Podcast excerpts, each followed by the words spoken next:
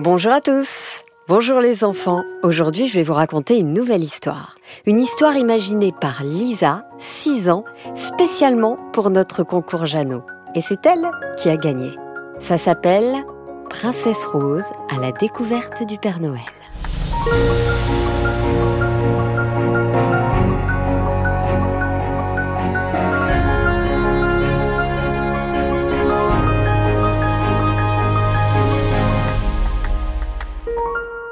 Une fois, à la fin de l'hiver, un lundi très ennuyant. Tellement ennuyant que Princesse Rose décida de traverser le jardin et d'entrer dans la forêt. Elle voulait rencontrer le Père Noël, savoir s'il habitait vraiment dans la forêt et à quel endroit précisément.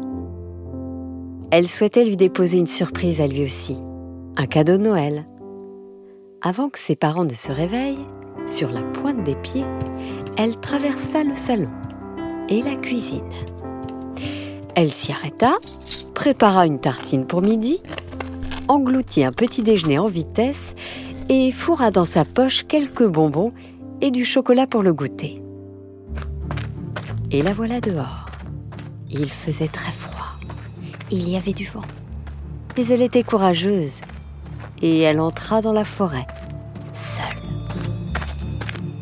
Il faisait encore très sombre les ombres lui semblaient immenses. Elles avaient des formes quasi extraterrestres. Elle trouva un bébé lapin et sa famille sur le chemin. Il était blessé, mordu par un loup. Elle avait justement dans son sac un pansement et du désinfectant dans sa valise de docteur. Tout doucement, elle s'approcha du petit lapin et le soigna. Pour la remercier, il lui donna un diamant qu'elle mit sur sa petite couronne. Puis elle reprit sa route et s'enfonça au cœur de la forêt. Soudain, la forêt se transforma en plaine, avec une touffe de buissons qui cachait la maison du Père Noël. C'était une grande grange remplie de rennes et une maison décorée de guirlandes lumineuses la fenêtre, elle aperçut une petite table. Le Père Noël n'était pas là. Il était parti chez le coiffeur. Alors, elle prit une pincette dans ses cheveux et crocheta la serrure de la porte. Elle ouvrit et découvrit alors l'atelier secret du Père Noël, avec plein de jouets dedans, à réparer et à emballer. Ensuite la porte située à droite de l'atelier et arriva enfin devant la petite table. Dessus, il y avait une feuille blanche et un crayon. Elle écrivit alors Surprise et déposa dessus le diamant que lui avait donné le petit lapin dans la forêt.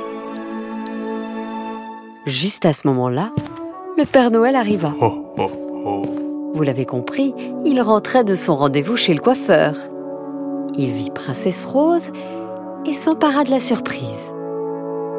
Et en échange, il offrit à Rose une couronne de grande avec des diamants magiques. Chaque diamant avait le pouvoir de réparer les jouets tout seul et de leur donner à chacun aussi un pouvoir. Il se transformerait en nourriture quand les enfants aurait fini de jouer avec. Comme ça, ils n'auraient plus jamais faim, même s'ils sont très pauvres. Princesse Rose proposa au Père Noël de l'aider à réparer les jouets, parce que c'était la veille du réveillon et que les lutins ce jour-là ne travaillaient pas.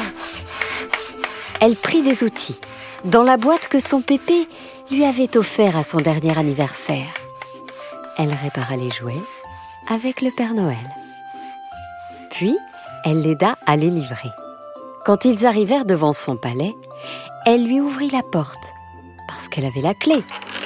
Elle lui ouvrit pour qu'il ne soit pas obligé de passer par la cheminée et d'être tout sale. À partir de ce jour-là, Princesse Rose devint l'assistante du Père Noël. En plus, personne n'eut jamais faim, nulle part dans le monde.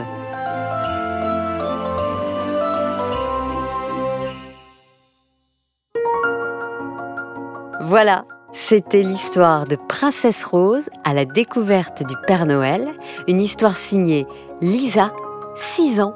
Bravo Lisa. N'hésitez pas à nous laisser euh, plein d'étoiles sur euh, le compte Apple. N'hésitez pas. Hé Tu arrives plus ou quoi? Oui, on recommence, c'est pas possible celle-là. Hé, tu recommences Non mais c'est pas possible, tu recommences, tu articules enfin. Oh les enfants, je vous jure. oui, tu as raison, Tommy. Je, recommence. N'hésitez pas à nous laisser des étoiles euh, sur euh, le compte euh, Apple Podcast.